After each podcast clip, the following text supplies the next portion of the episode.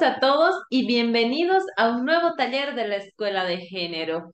Hoy, como todos los días, iniciamos un nuevo taller en nuestra plataforma virtual y no queremos iniciar sin antes saludar y agradecer a todos ustedes por ya estar conectados con nosotros. Recuerden ustedes que este proyecto nace el 2020, donde con mucho esfuerzo creamos un espacio virtual para poder informar y orientar a hombres y mujeres para que estos puedan fortalecer sus conocimientos en temáticas de género y desarrollo integral. Queremos agradecer también a todos los profesionales que han formado parte de esta plataforma, brindando información de gran relevancia y además, debido a la gran, gran trayectoria que cada uno de ellos tiene, ha podido informar de manera responsable a toda nuestra audiencia, esperando que toda la información también pueda ser transmitida a otras personas que ustedes consideren que realmente necesitan conocer toda esta información que se brinda en la escuela de género. Con mucha satisfacción quiero decirles que juntos hemos aprendido ya en 167 talleres en la Escuela de Género, con más de 598 mil participantes de diferentes departamentos de nuestro país, como también del extranjero. Queremos decirles que hoy reafirmamos nuestro compromiso con todos ustedes porque estamos convencidos que con educación Bolivia puede. Muy buenas tardes nuevamente. Mi nombre es Daniela Cabrera y yo soy la directora de la Escuela de Género y les quiero dar la bienvenida al taller número 168 de la Escuela de Género, donde vamos a hablar sobre un tema que estoy segura que va a ser de mucha utilidad para todos nosotros porque ustedes así lo han sugerido. Vamos a hablar acerca de las enfermedades y el cuidado del cabello. Para eso quiero eh, agradecer primero a Samuel Doria Medina por el apoyo que nos brinda para la realización de, los, de todos y cada uno de los talleres en esta plataforma virtual. Y ahora sí, por favor, déjenme presentarles a nuestra expositora del día de hoy. Ella es la doctora Magda Orieta Castellón. Ella es dermatóloga y cirujana dermatóloga también. Ella es egresada de la Universidad Mayor de San Simón, es especializada en la CMN 20 de noviembre y el Hospital Doctor Ladislao de la Pascua de la Ciudad de México. Ella es, perdón, directora y dermatóloga del Centro Dermatológico Dermamedic en la ciudad de Cochabamba. Quiero agradecer la predisposición de estar con nosotros conectada nuevamente a la doctora Magda Orieta García Castellón para poder hablar sobre este tema tan importante cómo es el, las enfermedades y el cuidado del cabello. Quiero agradecerle a la doctora y a todos ustedes por ya estar con, nosotros. Les recuerdo que vamos a tener 45 minutos de exposición de nuestra invitada del día de hoy y 45 minutos para que todos ustedes puedan realizar sus consultas. Iniciamos, por favor, doctora. Bienvenida un martes nuevamente con nosotras. Estoy segura que vamos a aprender mucho sobre este tema tan importante del cuidado del cabello y las enfermedades también. Así que adelante, por favor, le escuchamos. Bienvenida. Hola, muy buenas tardes. Gracias una vez más por la invitación. Y sí, es, considero muy importante el tener algunos conocimientos para poder cuidar y lucir un cabello saludable y estéticamente agradable. Muy buenas tardes una vez más. Muchas gracias, doctora, por ya estar conectada con nosotros. Así como usted mencionaba, tenemos que aprender mucho acerca del cuidado del cabello. Es la primera vez que tratamos este tema en la escuela de género, así que estoy segura que la información que vamos a recibir va a ser de gran importancia. Iniciamos, por favor. Tenemos 45 minutos de exposición de nuestra invitada, como les decía, y 45 minutos después para que todos ustedes puedan realizar sus consultas. Adelante, por favor. Ok, voy a compartir la presentación. Me dicen, todavía no.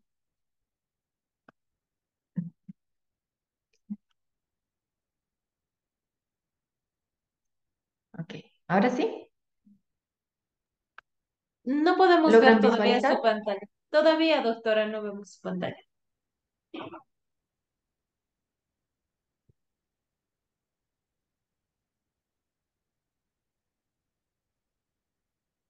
Ok.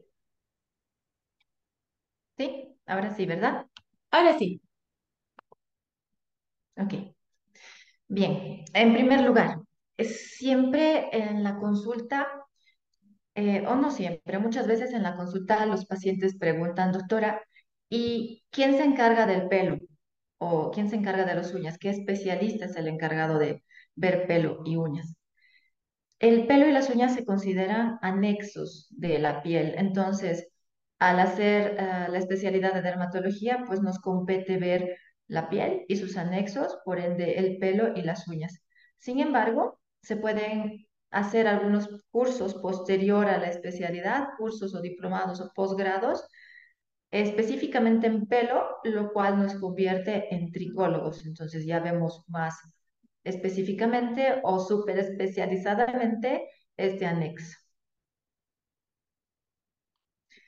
Bueno, ¿qué tenemos que saber del pelo? Que el pelo, como ya les decía, al ser un anexo de piel, es una continuación del cuero cabelludo o de la piel cabelluda. A partir de esta extensión nacen los folículos pilosos, es decir, los pelos, donde eh, en la base de este folículo piloso se encuentra la raíz o el bulbo. El pelo está constituido en su mayor parte, un mayor porcentaje por queratina y es por eso que es muy común los protocolos o los tratamientos cosmetológicos o estéticos con productos que indican tener queratina. Y bueno, el pelo no solamente se encuentra en, en cabeza, tenemos un gran porcentaje de pelo en el cuerpo. De hecho, existen dos tipos de, de, pelos, el pelo terminal y el pelo velloso, y la mayor parte del cuerpo pues tiene este pelo velloso, que sabemos que es un pelo muy delgado, muy pequeño y casi no muy eh, pigmentado como el del cuero cabelludo, que se puede denominar tanto como pelo como también como cabello al que está localizado en cabeza. Muy bien. Este pelo no solamente cumple funciones estéticas, pues sí, va a tener un gran impacto en, la salud emocional. Es por eso que cuando se nos va cayendo el cabello o vamos teniendo ah, algunos problemas genéticos, hereditarios o autoinmunes en cuero cabelludo, pues sí va a afectar el autoestima de la persona. Pero también nos ayuda como efecto de protección contra elementos externos, tanto eh, del cuero cabelludo como de la piel más o menos lampiña. También nos permite la dispersión o eliminar algunos productos a través de la secreción de las glándulas sebáceas. Tiene funciones sensitivas y antes que en el hombre primitivo al ser desprovisto de la ropa, de la protección física de la vestimenta, pues teníamos mayor porcentaje de pelo corporal, entonces nos ayudaba también con efecto de aislamiento térmico. En cuero cabelludo, algo muy importante, ya habíamos hablado de los efectos de la radiación ultravioleta en piel, pues en cuero cabelludo tenemos esta protección física que sería el pelo y cuando vamos perdiendo este pelo, ya sea por factores genéticos, hereditarios o lo que sea, pues somos más propensos a tener eh, daños por la radiación ultravioleta en esa área. Bueno, lo que les decía al inicio, la importancia en la salud emocional o en el estado emocional es algo también muy relevante. Estaba mencionando que existen dos tipos de pelo. Vemos el pelo terminal, que es el pelo que tenemos tanto en cabeza, en pubis, barba, bigote, y el pelo velloso, que son los pelos o los tallos más delgados, más pequeños, pálidos, y van a comportarse de una manera distinta. Eh, cada pelo está unido a un músculo que se llama el músculo piloerector, entonces es por eso que cuando tenemos una sensación de estremecimiento o frío, se nos pone la piel de gallina porque se erizan, se erectan estos pelos por la función del músculo piloerector y también están unidos a una glándula sebácea, una glándula de sebo. Esta glándula de sebo va a vertir su contenido, que es el sebo, en el interior del eh, conducto de la unidad pilosebácea. Entonces se llama unidad pilosebácea al pelo que está unido con su glándula y su músculo piloerector. Existen ciclos en el crecimiento del pelo, esto también es algo muy importante y siempre se escucha que pues el cabello sí va cayendo como en las mascotas o van cambiando de cabello o de pelo, pues no es que vamos cambiando, es simplemente que van eh, cursando las diferentes fases o ciclos son tres las fases o ciclos. El 90% de nuestro pelo está en esta fase inicial, que es la fase anágena, que es la fase en la que hay un crecimiento activo del pelo. y dura de 2 a 6 años. Y esta duración de 2 a 6 años también está determinada genéticamente. En algunos durará 3 años, en otros 4, en otros 6 años. Es común también escuchar, no, es que a mí me crece muy lento el pelo y, que creencias de que si se van a cortar en una creciente o en alguna fase lunar va a crecer más rápido, pues no, esto está determinado genéticamente. La segunda fase, que es la fase catágena, es una fase en la que ya se va ah, desprendiendo del bulbo, la raíz de acá de esta parte basal, para posteriormente ir a la fase de caída que se llama fase telógena.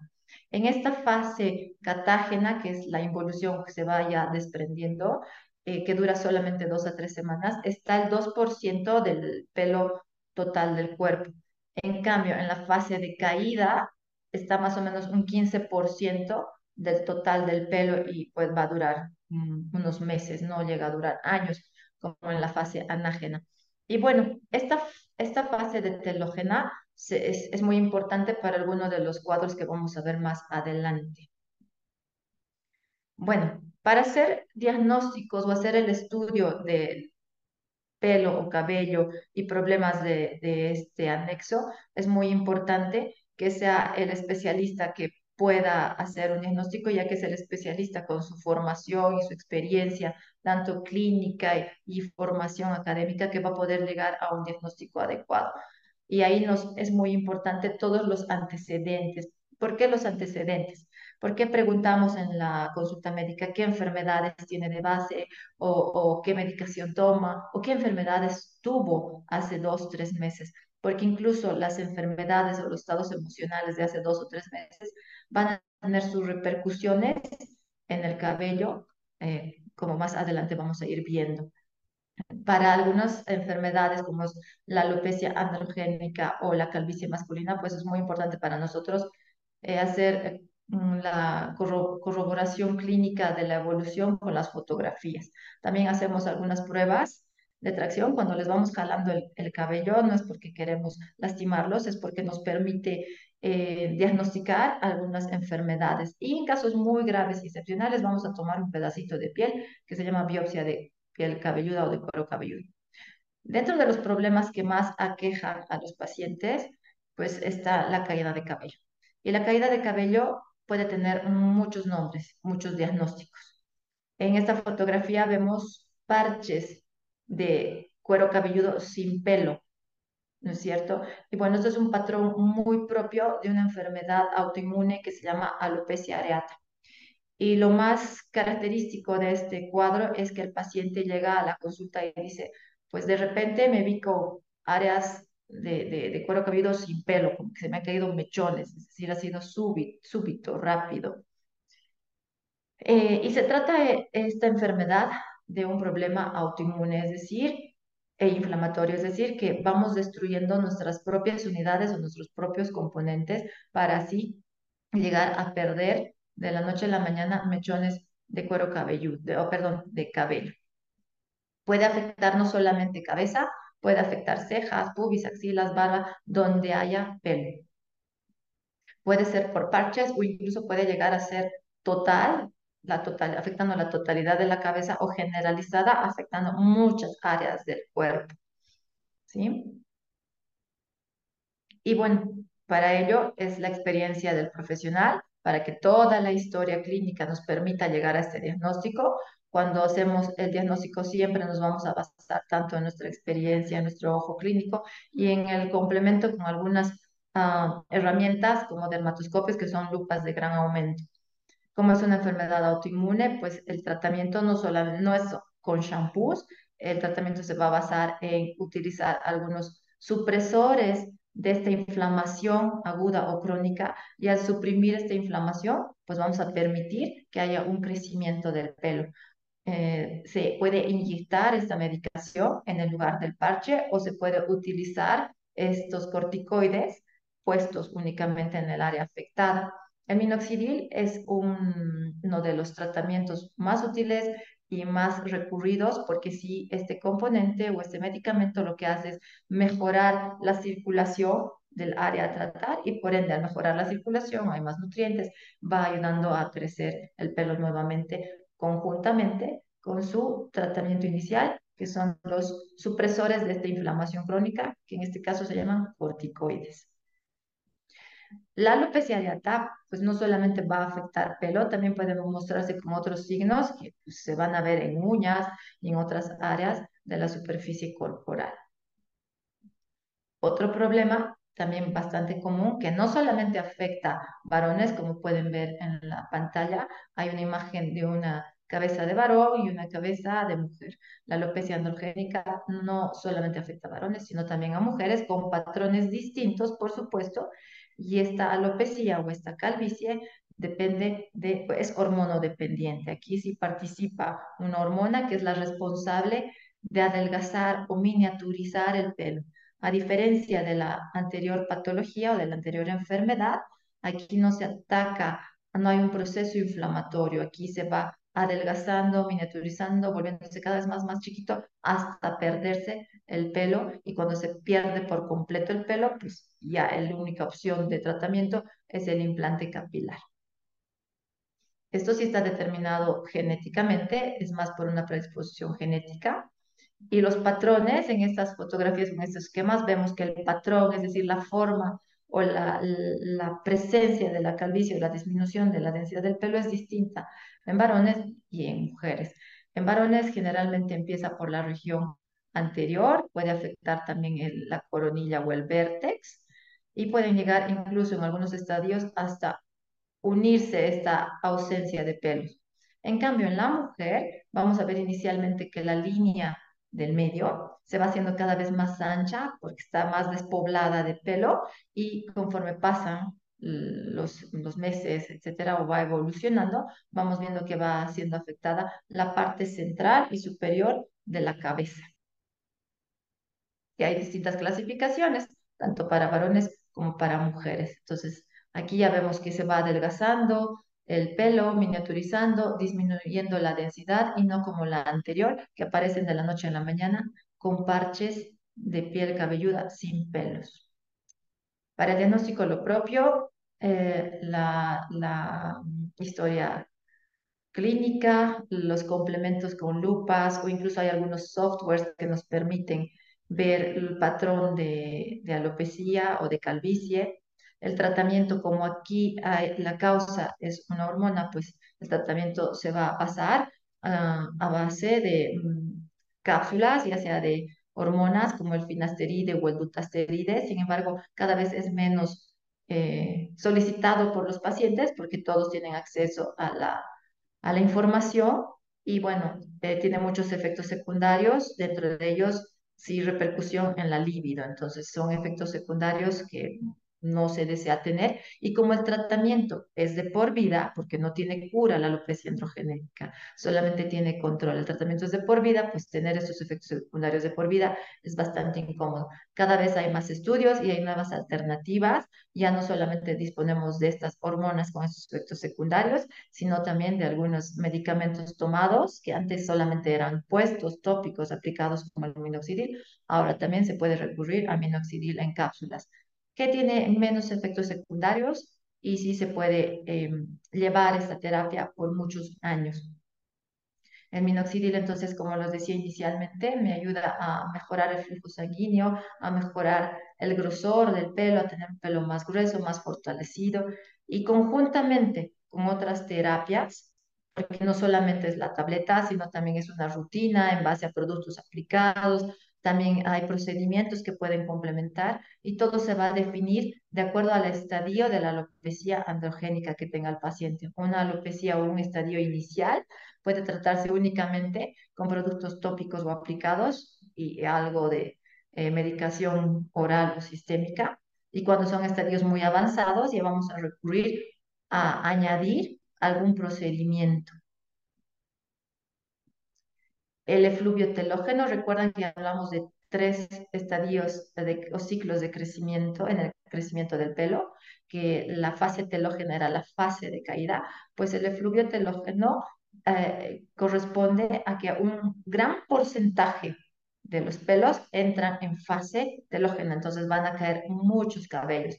Lo normal es que el 15% más o menos de la población de, de pelo esté en esta fase, pero en el fluvio telógeno hay un mayor porcentaje de pelos en esta fase y por eso llega a ser hasta alarmante para las personas porque van viendo que van agarrando, van peinándose y salen no 50, no 150 cabellos, que se considera lo normal, caen mucha más cantidad de cabellos y por un tiempo prolongado. Entonces llega a ser preocupante esta situación y a eso se refiere el efluvio telógeno, que esta es la patología más común y aún es más común después del, de la pandemia de COVID, porque se considera incluso una secuela post-COVID.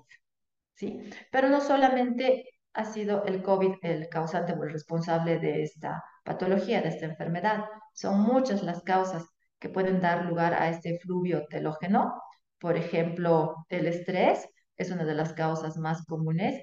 Y no solamente es el momento del estrés, el momento de la situación de, de, de problema emocional, sino puede haberse manifestado o puede manifestarse hasta tres meses después de una situación de ansiedad o de estrés. Entonces, ahí juega el, papel de la interrogación del médico al paciente, de tratar de hacer un recordatorio de qué es lo que ha pasado, incluso tres meses antes de la consulta, ¿no?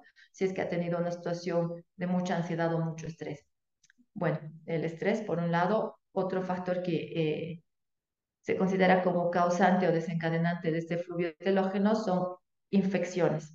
Después de algún cuadro de fiebre muy intensa o severa, pues sí, también se puede ver un efluvio o una caída de cabello masiva.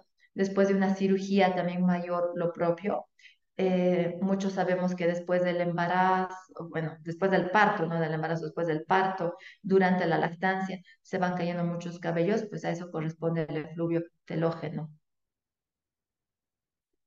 Y pues eh, ahí está resaltado en la primera columna algunas de las causas que ya mencioné, el estrés, la ansiedad, algunos cuadros de fiebre, es decir, infecciones, deficiencias nutricionales, sí, por supuesto, también va a influir para que eh, se vaya percibiendo esta caída de cabello en un gran porcentaje.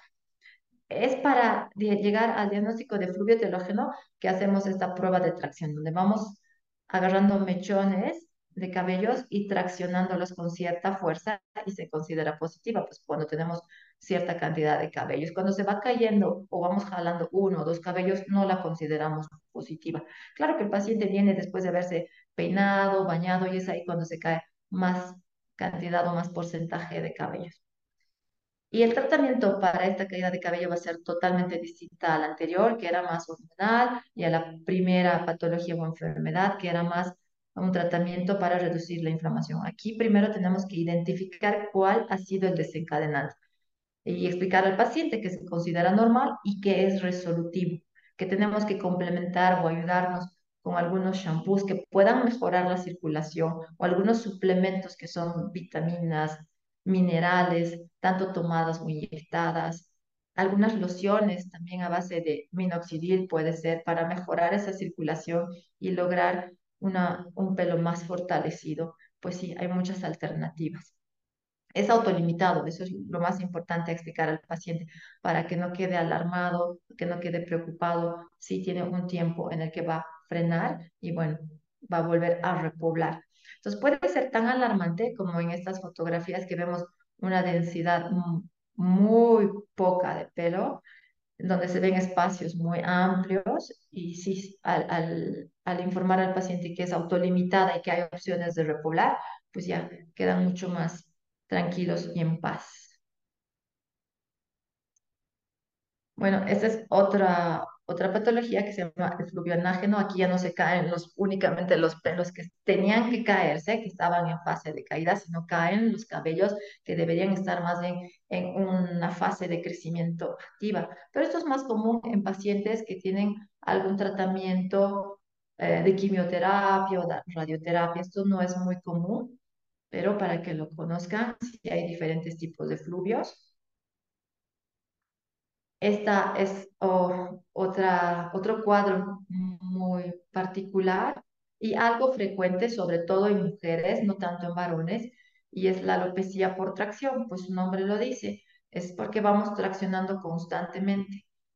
Es muy cómodo para muchas personas de pelo largo a agarrarse el pelo, hacerse una moña, una cola y vamos a lo que vaya a traccionar, a lo que jale, no importa. Pero esta tracción constante, crónica, va a condicionar que el pelo cada vez más, más débil el de la parte anterior y va disminuyendo la población o la densidad de cabellitos, como en esta imagen.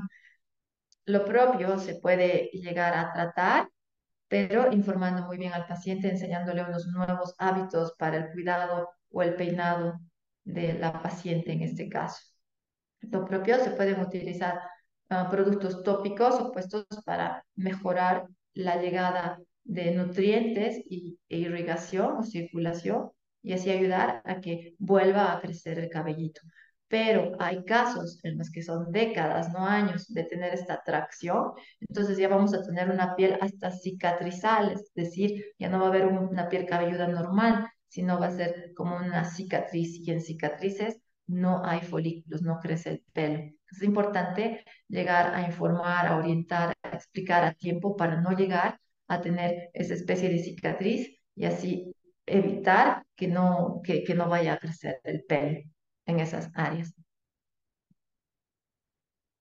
El diagnóstico una vez más es clínico y ya vemos al paciente o a la paciente que llega con el pelo o con el peinado así de muy tirante, muy traccionado y pues hay que cambiar como tratamiento, pues es cambiar el peinado. Varones no es tan común, por supuesto, porque no, no, no tienen peinados que signifiquen tracción.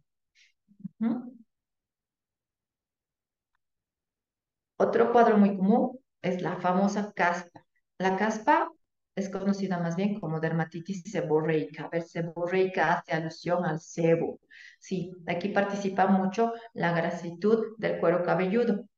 Y aquí también viene la pregunta, si nos lavamos a diario, no nos lavamos a diario. Más adelante lo voy a explicar un poquito más. Bueno, si aquí la causa de la caspa es la grasitud, entonces el tratamiento va a estar dirigido a reducir o eliminar ese exceso de grasitud, que en realidad no depende de nosotros y tampoco de nuestra alimentación. No significa que si comemos mucha grasa, pues vamos a tener más grasa en cabelludo. Algo sí puede influir, pero no es la razón principal. Igual que en rostro, habíamos hablado la vez pasada que hay tipos de piel, ¿verdad? Pieles mixtas, secas, pieles muy oleosas, cuero cabelludo, lo propio. Hay cuero cabelludo muy seco, hay cueros cabelludos muy grasos y también está determinado genéticamente. El tener una rutina adecuada nos va a ayudar a reducir ese exceso de sebo, que se llama seborrea, y por ende va a reducir la caspa y también va a reducir la caída de cabello, porque la dermatitis seborreica, además de ir con caspa o con esa escama oleosa, va acompañada de caída de cabello, escosor, picor, y cuando ya hacemos la revisión del cuero cabelludo, de la piel cabelluda, pues vamos a ver datos de inflamación, como es el enrojecimiento. Además de, bueno, estar condicionada por la genética esta afección, tiene ciertas influencias, por ejemplo, influencias estacionales. Eh, en invierno suele ser un poco más notoria la, la, la afluencia de pacientes con dermatitis seborreica o caspa. También el estado emocional, con el estrés hay mayor producción de sebo, entonces va a haber más caída de cabello también por el sebo excesivo y, y por lo que, bueno, también va a condicionar el efluvio telógeno. Y sí, también influyen o participan algunos factores micológicos, hongos, pero no hongos patógenos, no hongos que causen enfermedad. Tenemos en nuestra piel, en la totalidad de la piel, algunos, algunos eh, gérmenes que conviven con nosotros y son necesarios para la salud de nuestra superficie cutánea, pero cuando responde con mucha inflamación a ese exceso de, de, gérmenes, de hongos, etcétera, pues va a haber esa inflamación, más sebo, más caspa, más caída de cabello. Y es por eso que muchas veces mandamos shampoos que sean antimicóticos, antihongos. Lo malo es que el paciente, cuando no se le explica el porqué del shampoo antimicótico, que no es porque ha contraído la infección del peluquero o que alguien al prestarle el peine le ha contagiado, entonces va a pensar, ah, no, pues es que tengo hongos. Y no, no es que sea una infección por hongos, es simplemente que queremos modular la producción de sebo y reducir o controlar un poquito la población de algunos gérmenes. Algunos medicamentos también son condicionantes del aumento en la producción de sebo. sobre todo pacientes neurológicos. Bueno, em, dentro del tratamiento para la dermatitis seborreica, si el objetivo es reducir la producción de sebo, ahí sí nos ayuda muchísimo el uso de algunos shampoos y es en estos casos que el lavado de cabello o de cabeza es a diario. Entonces, cuando el paciente viene y dice, pues se me cae el cabello y no me lavo a diario, porque cuando me lavo a diario se me cae más, y al momento de la revisión vemos que es un pelo muy oleoso, muy aceitoso, que además tiene escamas oleosas. Pues entonces se le explica al paciente que una de las razones para caída de su cabello es la oleosidad, es la grasitud. Por lo tanto, ese paciente se tiene que lavar a diario. En cambio, las personas de cuero cabelludo muy seco, por supuesto, tendrán que lavarse no con tanta frecuencia y con algunos shampoos más suaves. Los shampoos que utilizamos para la dermatitis seborreica o el cuero cabelludo muy oleoso son shampoos que generalmente tienen sulfato, son los sulfatados, son los que sí tienen sal, porque van a hacer un mejor barrido de esa oleosidad o esa grasitud o la suciedad, por así decirlo. También podemos combinar algunas veces con algunos mm, medicamentos que tengan cierto efecto antiinflamatorio y aquí una vez más leen el término de corticosteroides pero no es la regla, no es en todos, no es que el paciente va a ir a la farmacia y sí, porque se van a la farmacia y se compran eh, cremas que tengan corticoides y antihongos y todo. El uso crónico de esto va a condicionar otros problemas. En cuanto a otras enfermedades, eh, otras enfermedades serían las infecciones del pelo o del cuero cabelludo, sin embargo, son más dirigidas o, más eh, vistas, más frecuentes en ciertos grupos etarios, en, las, en la infancia sobre todo, tanto infecciones por hongos como bacterias, son más comunes en infantes, en adultos es muy raro ver algún tipo de infección o infestación por parásitos, a menos que tengan un sistema de defensas muy comprometidos, que se les llama inmunocomprometidos o inmunodeficientes. Hay algunas medicaciones en algunas enfermedades que condicionan esa baja de defensas o ese bajo mm, efecto de protección de las defensas, entonces el paciente se hace más propenso a contraer infecciones. Ya lo habíamos visto en, en un taller pasado, el tema de infecciones micóticas o infecciones por hongos. Y bueno, eh, como les decía, es más común en infantes. Dentro de los cuidados que tenemos que tener en cuero cabelludo, ese mito de que no te laves a diario porque si te va a caer más el cabello no es una regla, no va para todos. Los pacientes con cuero cabelludo oleoso pues tendrán que lavarse a diario y los shampoos que dicen ser anticaspa o para pelo graso son los shampoos ideales. Ahora, cuando no se puede controlar con un shampoo eh, convencional, una marca convencional, popular, antigrasa o anticaspa, pues ya vamos con el especialista para que analice si ve conveniente complementar. A veces complementamos con algunos minerales tomados, como es el zinc.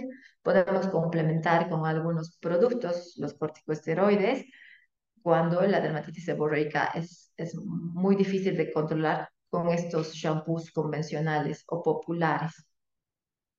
¿Qué más tenemos que tener en cuenta con el cuidado del cabello, además del lavado? Si sabemos que un cuero cabelludo debe, oleoso debe lavarse diario y sabemos que un cuero cabelludo seco se tiene que lavar pasado un día, pues ya está claro el tema de la limpieza. Eh, en cuanto a las mascarillas o las cremas de enjuague, sí son muy importantes, sobre todo para las mujeres que tenemos el pelo largo, porque el tallo siempre tiende a secarse. Entonces, si no tenemos una hidratación, una humectación, no usamos algunas mascarillas, pues vamos a lucir un pelo opaco, quebradizo. Y ahí sí nos ayuda una vez a la semana hacer un tratamiento capilar con algunas mascarillas. Hay muchas mascarillas, hay muchas máscaras en el mercado y hacerse una vez a la semana siempre es útil. ¿Qué pasa con los remedios o los tratamientos caseros, que generalmente son aceites de coco, que aceites de almendra o que paltas? Pues mm, cuando se hacen este tipo de tratamientos caseros con aceites de coco, aceites de lo que sea o paltas, generalmente lo hacen porque tienen una caída de cabello. Pero Si tienen la caída de cabello secundaria a la oleosidad y nosotros untamos más aceite, lo que vamos a condicionar es una desmejoría de esa dermatitis seborreica. Entonces no, no aplica el untarse productos como sean aceites de cualquier naturaleza, generalmente son vegetales, o estas mascarillas de mayonesa o paltas. Es importante saber qué tipo de cuero cabelludo tiene cada persona, de acuerdo a eso, hacer algún tipo de tratamiento. Las mascarillas ya industrializadas o patentadas, que también tienen estos extractos de aceites o extractos de hierbas, sí son muchas veces bastante útiles. ¿Qué pasa con los procedimientos químicos, que son las tinturas, son las bases, son los alisados? Pues estos no van a ser condicionantes de la caída de cabello porque van a afectar el tallo en sí, pero sí van a ser causantes de lucir un pelo todo reseco, eh, quebradizo, pero podemos mejorar esas condiciones tomando en cuenta que sí hay productos capilares que me van a devolver la humectación, la hidratación, ¿sí? En cuanto a la secadora, por supuesto que no se recomienda peinar el cabello o el pelo mojado, sino más bien seco. Pero para secarlo es más recomendable secarlo al aire libre utilizando algunas toallas, no así las secadoras o las alisadoras porque van dañando el tallo, van dañando la queratina. Y si los llegásemos a usar, debería ser lo menos frecuente posible y utilizando esos serums de protección térmica. Ahora tenemos al alcance muchos aceites, ¿sí? O serums que no los vamos a utilizar en la raíz, sino de la mitad hacia abajo para protegerlos no solamente de estos procedimientos con secadoras o planchas, sino también para protegerlo del medio ambiente, de la radiación ultravioleta, porque también va a ser causante de tener una fibra o un tallo piloso no agradable estéticamente, todo seco y quebradizo. Bueno, ¿qué hacemos con los peines? Utilizamos peines de dientes, de dientes finos o de dientes muy separados. Ya sabemos que hay que peinarlo en seco y lo ideal es utilizar dientes separados, peines de dientes separados. El, el peinado o el estilo de cada persona es también importante, ya lo hemos explicado. ¿Por qué? Porque va a ser una de las causas de alopecia o de caída de cabello que se llama alopecia por tracción. ¿Qué pasa con los alimentos? Una dieta equilibrada es clave para la belleza, la belleza en general, para la piel, para el pelo, que el pelo es por supuesto es un sinónimo de belleza en la mujer y en algunas épocas atrás era sinónimo de masculinidad en los varones. Entonces, una dieta equilibrada con los nutrientes necesarios, que son vitaminas, que son minerales, que son aceites, es muy importante para lucir un cabello saludable. Y, y no siempre podemos absorber, por más de que tengamos una dieta completa y equilibrada, no siempre podemos absorber todos los nutrientes y es ahí cuando tenemos que hacer uso de algunos suplementos. Eh, el tipo de alimentación también, las personas vegetarianas o veganas que pueden tener un déficit de hierro también van a sufrir algunas consecuencias de ese déficit en pelo, cayéndose este cabello en mayor porcentaje con más frecuencia. Entonces, suplir con algunos tratamientos orales también es bastante útil.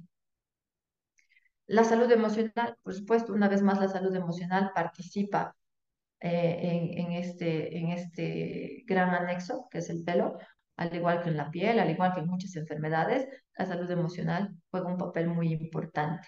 Se recomienda en esas personas de alopecia areata sobre todo y en el fluvio telógeno que también tiene que ver con el estrés, incluso tener apoyo psicológico si es que fuera una situación de estrés o ansiedad muy alarmante. Espero haber ayudado a entender un poquito más este anexo de piel, que es el pelo, para poder cuidarlo, tratarlo de la mejor manera. Eh, espero haber absorbido algunas dudas y si no, pues ahora en el segmento de preguntas ya podemos aclarar algún, un poco más.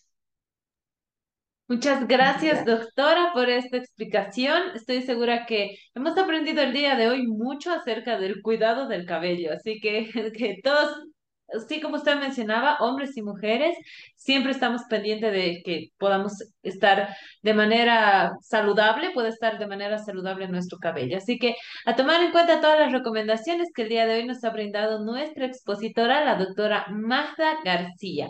Ahora sí, como mencionaba usted, doctora, vamos a iniciar el este, este sector de preguntas más bien, así que les voy a pedir a todos los que se encuentran en nuestra sala de Zoom número uno que por favor a través de la plataforma puedan eh, levantar la mano. En sala de Zoom 2, a todos los que nos acompañan, por favor les pedimos que nos hagan llegar sus comentarios al chat que ya se encuentra habilitado.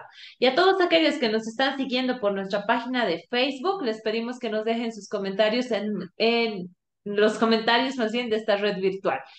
Iniciamos, por favor. Vamos a habilitar ahora sí el micrófono. Ahí está.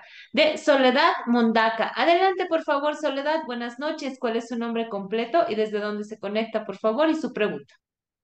Buenas noches, eh, doctora. Me llamo Esperanza Soledad Mondaca. Eh, no pude participar en las anteriores clases, pero por motivos personales eh, me conecto desde La Paz, de, exactamente desde Valle de las Flores, y Bajo. Hola, hola Esperanza Soledad. Doctorita, tengo una consulta. Eh, yo siempre he tenido el cabello muy delgado, muy delgado. mi mamá me, me decía que yo este, me, me he hecho rapar dos, tres veces, me ponía aceite de coco de pequeña. Ahora ya que tengo más de 40 años, eh, mi cabello eh, sigue siendo delgado, pero me duele la, este, la, el cuero cabelludo, como si tuviera algo que me estuviera punzando. He intentado con todo tipo de champús, masajes, estoy tomando pastillas para el estrés, eh, pero es un, es un dolor en la coronilla y es, un ardor terrible que tengo. Eh, me, he lavado incluso con, con aloe, con todo, pero el dolor no me pasa. He ido al dermatólogo, he ido, estoy con el psicólogo, pero no me dan razón, doctora. Y no sé con, qué más puedo hacer para este problema que tengo en mi cabello. Y se no se me está cayendo mi cabello, pero tengo mi cabello es muy delgadito, doctorita. Ok. En cuanto al grosor del, del cabello, esto también está determinado genéticamente. Y sí, es una costumbre en nuestro país, ¿no? El, el afeitar o el famoso rapado. Y pueden llegar a afeitar hasta tres, cuatro veces. Y las personas quedan con, con la ilusión o con este efecto. Voy a agarrar este lapicero. Siempre que cortamos o afeitamos los pelos, nos vamos a cortar a este nivel. La parte distal del lápiz o del lapicero siempre es delgado y así es el cabello. La parte distal es más delgada, la parte de aquí es más gruesa, nosotros cortamos, entonces va a tardar un, día mucho en volver a aparecer y uno dice, oh, pues no hay que afeitar porque crece el pelo más grueso y muy rápido. No, es que lo hemos cortado y la parte siguiente a manifestarse es la parte gruesa. Entonces quedan las personas esperanzadas de que sí, el cabello está creciendo grueso y entonces ya lo va a tener mi hija el cabello grueso y fuerte. Pero pasa que llega a la fase de, de telógeno, este cabello va a caer y el siguiente cabellito que está genéticamente determinado a ser delgado va a volver a, a manifestarse y otra vez la parte distal delgada. No importa cuántas veces hagan el afeitado de la cabeza, no se va a modificar el grosor, a menos que sea una alopecia androgénica que ya se va a manifestar años después y ahí sí va a notar un adelgazamiento la persona de su tallo piloso del cabellito. ¿Qué pasa con el picor o el dolor o la sensación de dolor del cuero cabelludo? Sí es un signo de, de una caída constante. Cuando el paciente manifiesta, me duele, me duele mi pelo, me duele mi cuero cabelludo, sí es un signo de que está cayendo, se va a caer el cabello. Y entonces hay shampoos especiales, pero no los tenemos los shampoos patentados o industrializados para la venta acá. Es el dermatólogo el que sí puede mandar a formular o a mandar a preparar algún shampoo que tenga este componente que me ayude a reducir esta inflamación local y al reducir esa inflamación también va a ayudar a que no caiga tanto cabello, pero no va a ayudar en el grosor del cabello, solamente a reducir esa sensibilidad, a reducir la caída de cabello. Ojo, que también la mujer, por factores hormonales, ya no androgénicos, sino factores de la menopausia, también vamos a experimentar esa caída, disminución de cabello y esa sensación de, sensibilidad. Si me dices, Esperanza, que estás con apoyo de psicólogo y cápsulas antiestrés, pues también está ejerciendo un papel importante todo ello, complementar con otro shampoo tal vez formulado o preparado podría ser una alternativa en tu caso. Muchas gracias, doctora, por esta recomendación y saludamos también a toda la gente que se conecta con nosotros desde la ciudad de La Paz y en este caso desde la ciudad del Alto. Muchísimas gracias a todos ellos. Continuamos, por favor, doctora. Vamos a habilitar el micrófono de Luis Antonio Rodríguez. Adelante, por favor, Luis Antonio. Muy buenas noches. ¿Cuál es su nombre completo y desde dónde se conecta, por favor? Adelante con su pregunta. Eh, buenas noches, licenciada. ¿Me escuchan? Sí, adelante. Muy bien, licenciada Daniela, muchas gracias por la cobertura. Y segundo, a la doctorita por la orientación. Eso del cabello es mucho de qué hablar. Bueno, yo soy Luis Antonio Rodríguez, soy desde Cobija, la capital del departamento de Pando. Y mi pregunta es, eh, ¿por qué las personas, especialmente mujeres, eh, resuelven cortarse el cabello? Dice, porque les incomoda, o sea, creo que tienen, algunas tienen bastante cabello y les, les incomoda, digamos, ¿no? Eh, es el caso, yo no es que eh, tengo experiencias externas, sino aquí mismo en casa paso eso, ¿no? Eh, mi esposa ha preferido cortarse el cabello porque dice que le molesta y desde joven siempre le molestaba. Entonces, por eso es mi pregunta, ¿cuál es el problema? ¿Por qué? Es algo difícil de resolver, porque eso ya es personal. Sí es cierto, en algunas personas les es más cómodo tener el pelo corto porque no necesitan lidiar con que el peinado, con la calor. Allí tal vez por la calor es que puede ser más incómodo para su familiar o para su esposa, pero una razón médica o dermatológica que les incomode, no, ya es algo más personal, más subjetivo.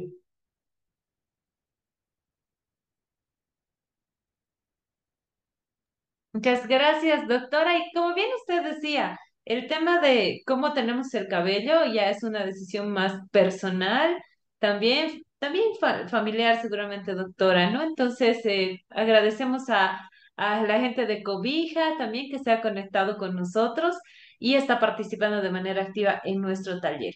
Doctora, ahora sí, nos trasladamos de manera virtual a nuestra sala de Zoom número 2, por favor, donde le voy a transmitir la siguiente pregunta. Y nos dice la licenciada Mariela Ibelloni Moreno. Doctora, ¿qué productos recomienda para la dermatitis seborreica en mujeres? ¿Es lo mismo? ¿Hay una variación, doctora, para hombres, para mujeres o para todos por igual? Eh, es para todos por igual. Y los shampoos convencionales o populares de inicio que se pueden empezar a utilizar son los shampoos que digan se antigrasa o anticaspa. Si ya con estos no se ha logrado controlar, pues ya vamos a, a cambiar a un shampoo antimicótico. El más común es el shampoo que pueda contener ketoconazol. Si a pesar de utilizar un shampoo antimicótico con ketoconazol al 2% no tenemos eh, mejoría, pues podemos utilizar algunos shampoos que contengan alquitrán de hulla, ácido salicílico, piritionato de zinc. Hay muchas opciones de shampoos que pueden ser útiles, marcas comerciales, también hay varias, pero dependería mucho también de la evolución, evaluación por el médico, porque ya saben que participa no solamente la oleosidad, sino también el factor emocional en esa oleosidad, también puede participar el factor nutricional cuando tenemos carencias de algunos nutrientes, entonces podemos tener más oleosidad y sucede mucho, sobre todo en adolescentes que tienen las tendencias de tener una, eh, una complexión muy delgada que suprimen algunos nutrientes y alimentos y por ende van a tener caída de cabello por la falta de nutrientes y por la producción excesiva de sebo. Muchas gracias, doctora, por esta recomendación y a tomarla en cuenta, por favor, aquellas personas que tienen este problema. Continuamos, por favor, en nuestra sala de Zoom número 2 y Karen Huanca tiene una pregunta que estoy segura que muchos alguna vez la hemos escuchado y nos dice, doctora, ¿el romero, el agua de romero, es bueno para el crecimiento y cuidado del cabello? ¿Qué nos puede decir, doctora, del romero, de la sábila, de estos productos naturales? ¿Son recomendables? Si bien lo mencionaba en la exposición, sin embargo, por favor, una recomendación más específica. Sí, de hecho ya hay shampoos patentados muy industrializados a base de extractos de romero y sí tiene cierto efecto en mejorar la circulación y por ende a mejorar o detener la caída de cabello. Ya saben que todo lo que mejore la circulación, incluso los masajes, por eso cuando recomiendan masajearse, mejora la circulación.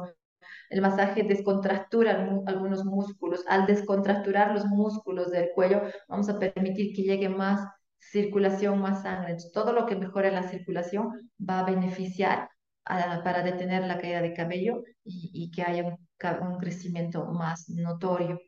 Entonces sí, sí funciona. Y hacerse lo caseramente, mm, perjuicios no va a tener.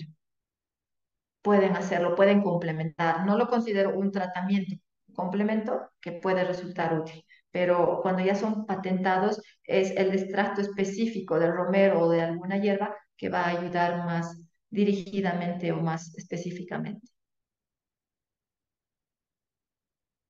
Muchas gracias, doctora, por responder esta pregunta tan importante también que nos ha llegado a nuestra sala de Zoom número 2. Continuamos, por favor, nos vamos hasta nuestra página de Facebook y le transmite una pregunta que estoy segura que también muchos nos hemos hecho y nos dice Fabiola Mariscal Ardaya. Doctora, si mi abuelo es calvo, ¿también yo seré calva, doctora? ¿Y qué hacer para prevenirlo? Hay cierta probabilidad, sí. Los antecedentes familiares son muy importantes a tomarlos en cuenta. ¿Cómo prevenirlo? Normalmente la alopecia androgénica en mujer que tendría patrón femenino pues se puede evidenciar a partir de los 20 años. Ya les había mostrado en algunos esquemas, en algunas fotografías, que cuando vamos viendo la línea del medio un poco más ancha y vamos sintiendo y viendo que está más despoblada la parte superior de la cabecita, va disminuyendo la densidad de cabellos, pues eso es un indicador de que sí puede tener una alopecia androgénica de patrón femenino. ¿Cómo prevenirlo? Si se han dado cuenta, la mayor parte de las caídas de cabello se tratan con minoxidil. Entonces, ¿cómo prevenir? Uno ve que está cayendo el cabello, ya sea por estrés, ya sea por factores hormonales, lo que sea, sí utilizar minoxidil por las noches puede beneficiar. Ahora existen minoxidiles de diferentes concentraciones, al 2%, al 4%, al 5%. ¿De qué depende cuál utilizar? Lo más común prescrito o recetado es de minoxidil al 4%. Porcentajes mayores pueden tener efectos secundarios incluso en corazón. Entonces, ¿cuándo está contraindicado el minoxidil? Cuando hay casos de alergia al componente o al producto, o cuando sí veamos que tenga una absorción muy alta del componente y llegar a producir alguna repercusión cardíaca, que no es lo común, no es lo común. Por eso es un producto de venta libre. Pero cuando ya uno tenga alguna, no sé, manifestación, dolencia, o como que siente que se pone muy débil, como que se va a desmayar, esa persona no es candidata al minoxidil. Muchas gracias, doctora, por esta recomendación y por haber respondido esta pregunta que estoy segura que muchos nos hemos hecho y es una preocupación también principalmente para las mujeres. Así que le agradezco mucho. Continuamos, por favor, también desde nuestra página de Facebook, al igual que Oscar Arrazola, muchas personas nos preguntan acerca de esto, doctora, y nos dice, doctora, ¿cuál sería el tratamiento de alopecia causado por, por shampoo adulterado? Eh, además de que, ¿cómo se puede tratar esta enfermedad, doctora, la alopecia? No hay alopecia por shampoo alterado. Mm, a ver, pensamos que el shampoo no ha sido mm, transportado de buena manera, haya cambiado su composición química, se haya alterado, etcétera, va a manifestarse dañando el tallo, dañando el cabello mismo, pero no condicionando caída de cabello porque el shampoo no penetra, no va a llegar a la base, a la raíz o al bulbo. Lo mismo que ni el tinte ni, ni, ni los químicos que vayamos a utilizar en el alisado o en la permanente. Ellos solamente van a dañar el tallo piloso, pero no van a condicionar la caída de cabello. Sabemos que la piel es impermeable, entonces no pueden penetrar los productos. Dañarán la piel, sí, producirán irritación y el tallo piloso, pero no condicionarán alopecia. Ahora, si ha coincidido que ha utilizado un shampoo de dudosa procedencia o dudoso estado con una caída de cabello, hay que analizar qué otro factor es el causante de esa caída de cabello.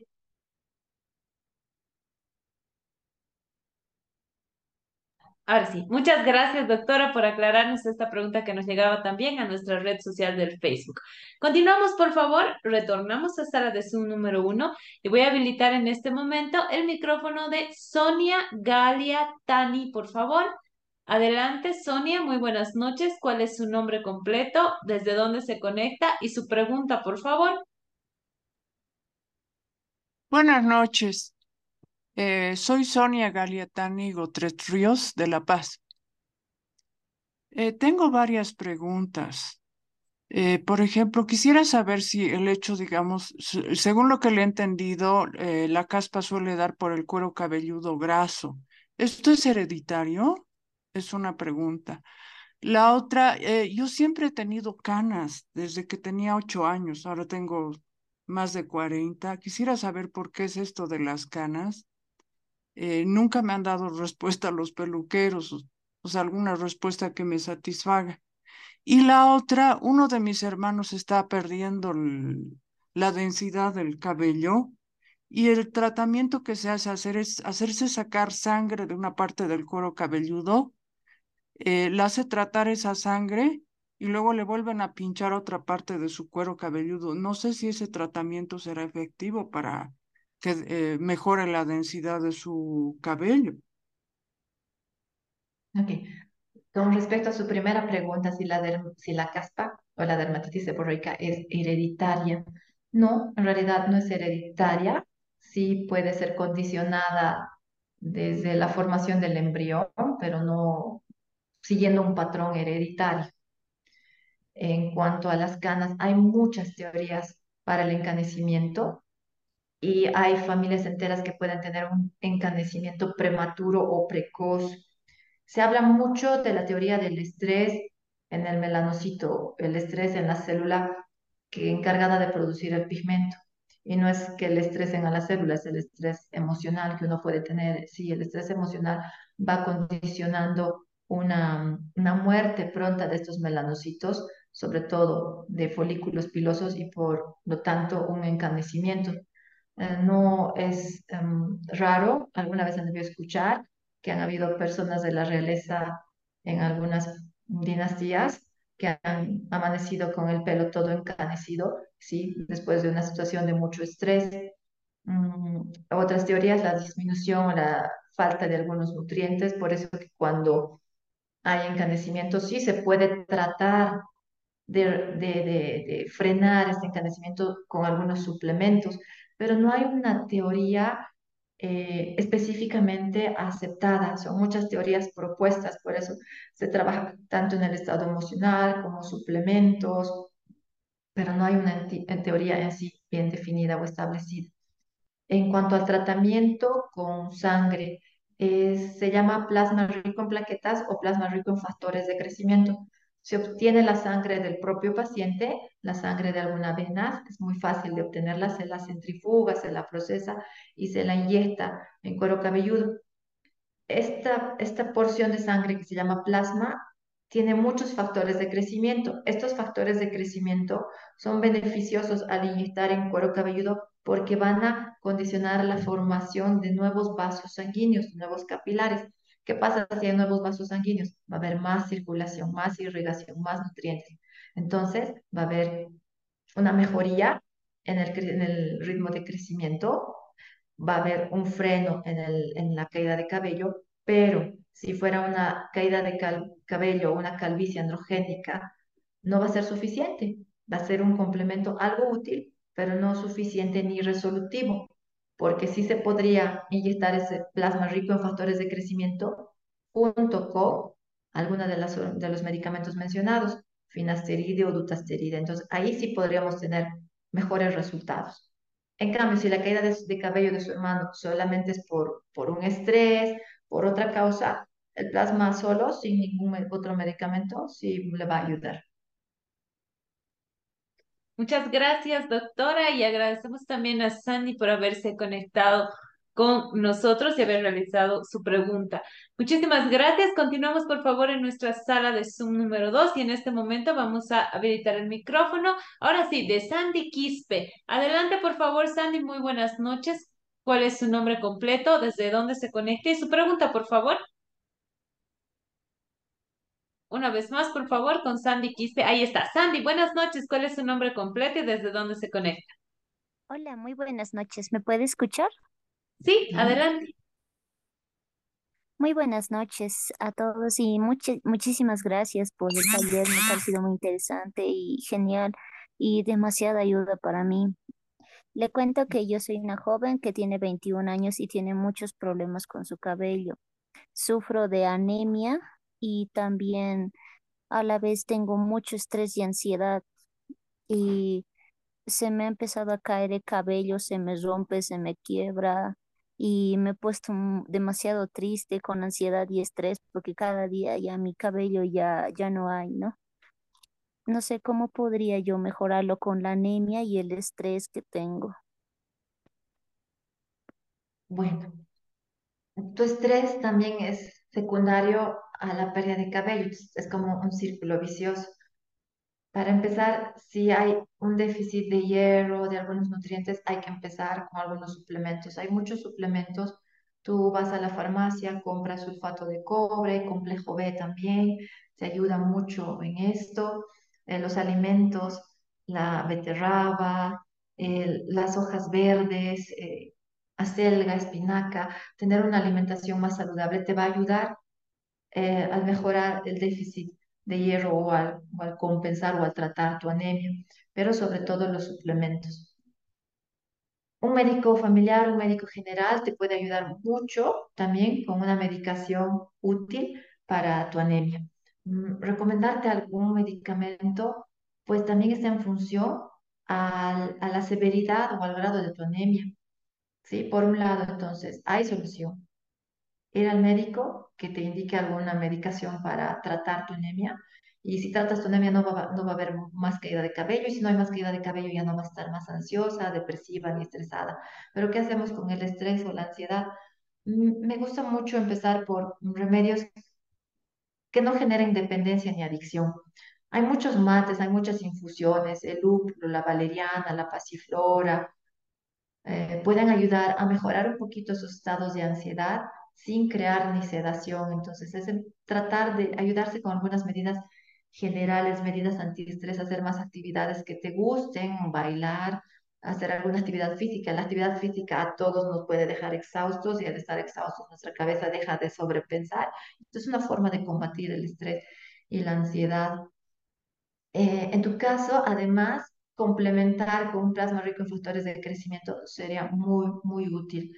Tener tratamiento tópico que mejore la circulación, como el minoxidil, también te ayudaría.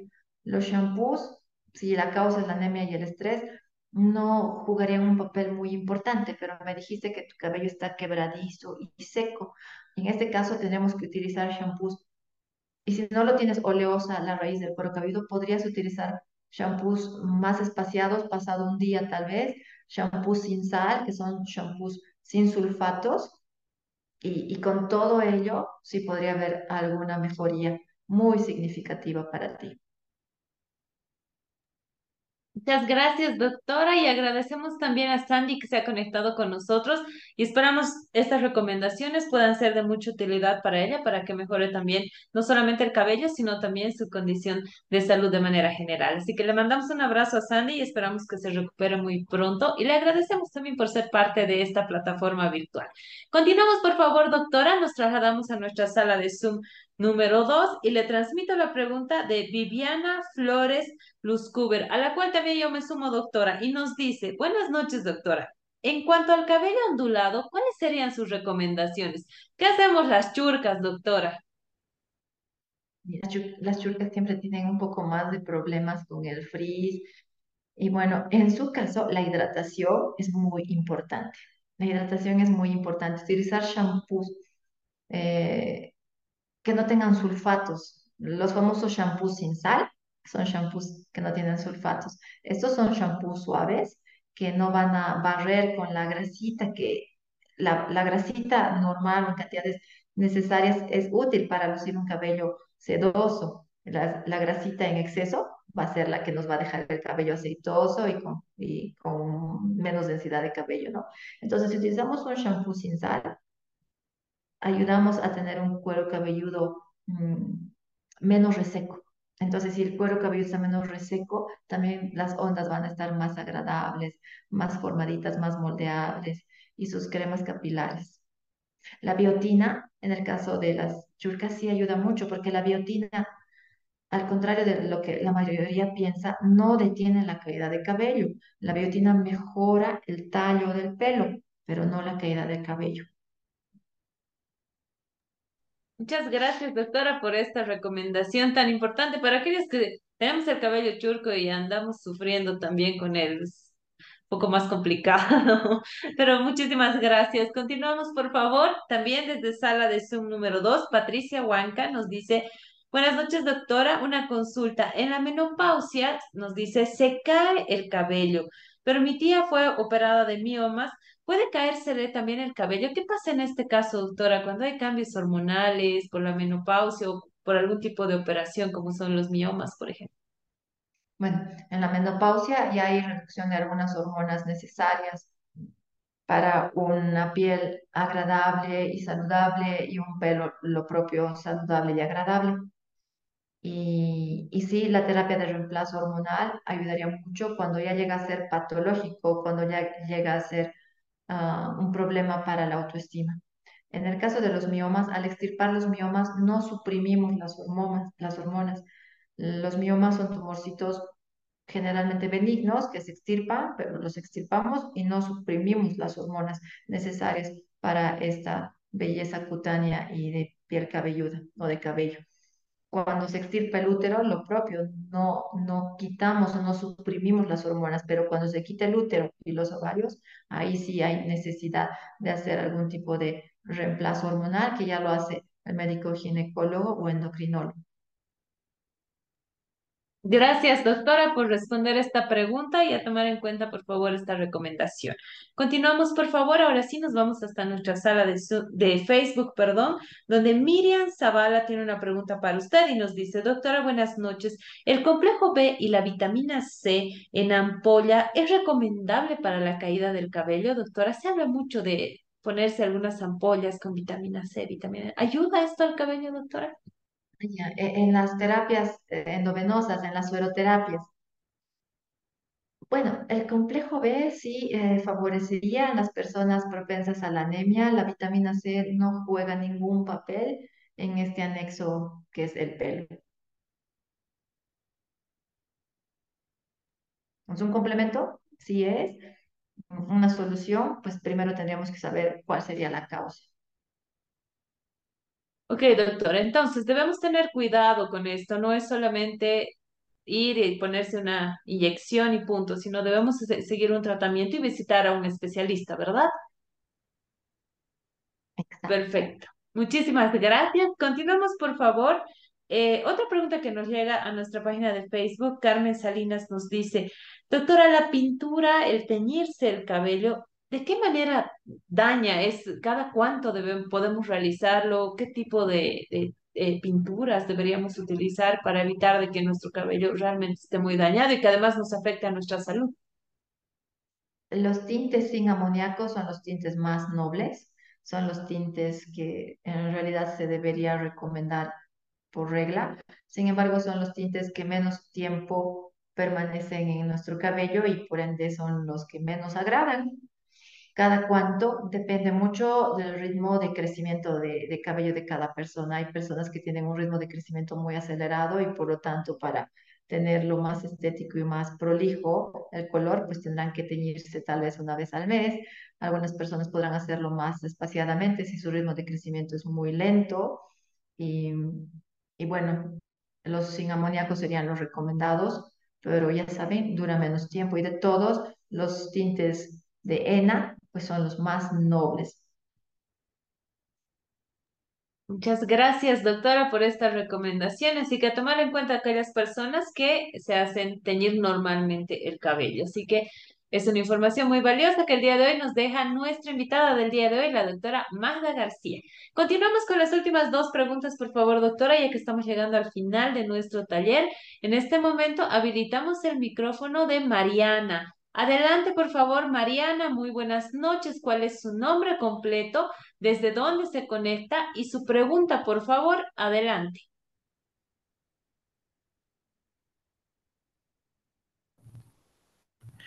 Hola, mi nombre es Mariana Castejón, me conecto desde Temuco, Chile, y le quería hacer una pregunta de cómo se relaciona la dermatitis eh, que menciona capilar con la dermatitis atópica, si tiene una relación. Creo que había mencionado la dermatitis seborreica, o seborreica, no sé, un nombre así similar, y está también semejante a la caspa, o, o cómo podemos entender esa afección al cabello. La dermatitis seborreica es precisamente lo que se conoce vulgar popularmente como caspa. ¿Alguna relación con la dermatitis atópica? No, no es una regla. Sí pueden haber personas con dermatitis atópica y no tener dermatitis seborreica, o lo contrario, ambas son secundarias a un problema inflamatorio en piel, la dermatitis atópica, y en piel cabelluda o en cuero cabelludo o en lugares donde haya este, esta afección o esta inflamación por el sebo. La dermatitis seborreica en cuero cabelludo se manifiesta con caspa, pero en rostro se puede manifestar con escama, enrojecimiento y no en todo el rostro, en algunas áreas. Entonces no solamente afecta cuero cabelludo, puede afectar otras áreas, pero no hay una relación necesaria entre ambas patologías. Muchas gracias, doctora. Y agradecemos también a Mariana, que se ha conectado con nosotros desde Chile, nos decía, y a todas aquellas personas que están conectadas también desde el exterior de nuestro país, Bolivia. Les agradecemos por confiar en este su, espacio, por ser parte del mismo y aprender de manera conjunta con todos nosotros. Así que un abrazo a todos los que se conectan también desde el exterior. Vamos con la última pregunta, por favor, doctora. En este momento habilitamos el micrófono de Carmen Saavedra Oller, por favor. Adelante, Carmen, buenas noches. ¿Cuál es su nombre completo? ¿Desde dónde se conecta, por favor? Y su pregunta. Ahí estamos. Una vez más, por favor, con Carmen, Carmen Saavedra Oller. Al parecer estamos con algunos problemas con, con Carmen, doctora. Mientras lo solucionamos, ahí está, habilitamos el micrófono de Claudia Orellana Grandón. Adelante, Claudia, buenas noches. Nombre completo, desde dónde se conecta y su pregunta, por favor. Buenas noches, ¿cómo están? Mi nombre completo es Claudia Muriel Orellana Grandón.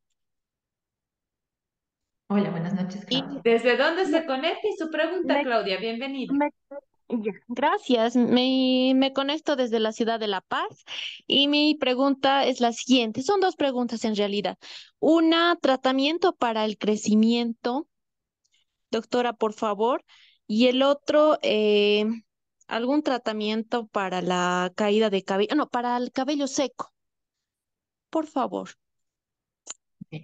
Para el crecimiento mejorar todo lo que ayude a mejorar la circulación o la irrigación en cuero cabelludo, piel cabelluda. Un minoxidil, algunos shampoos, se llaman incluso, se dicen shampoos energizantes, hay shampoos también con minoxidil. Eh, mejorar la calidad de alimentación, los nutrientes son muy importantes, si bien no van a cambiar el ritmo de crecimiento que está determinado por genética, pero si fuera que el ritmo de crecimiento se vea alterado, enlentecido, o perturbado por una disminución de nutrientes, entonces complementar, suplementar con nutrientes y una buena alimentación también es válido. Eh, les había mencionado de procedimientos complementarios con especialistas, las inyecciones de factores de crecimiento que son derivados del plasma o que están en el plasma. Hay algunos otros productos que también se pueden inyectar como vitaminas o minerales.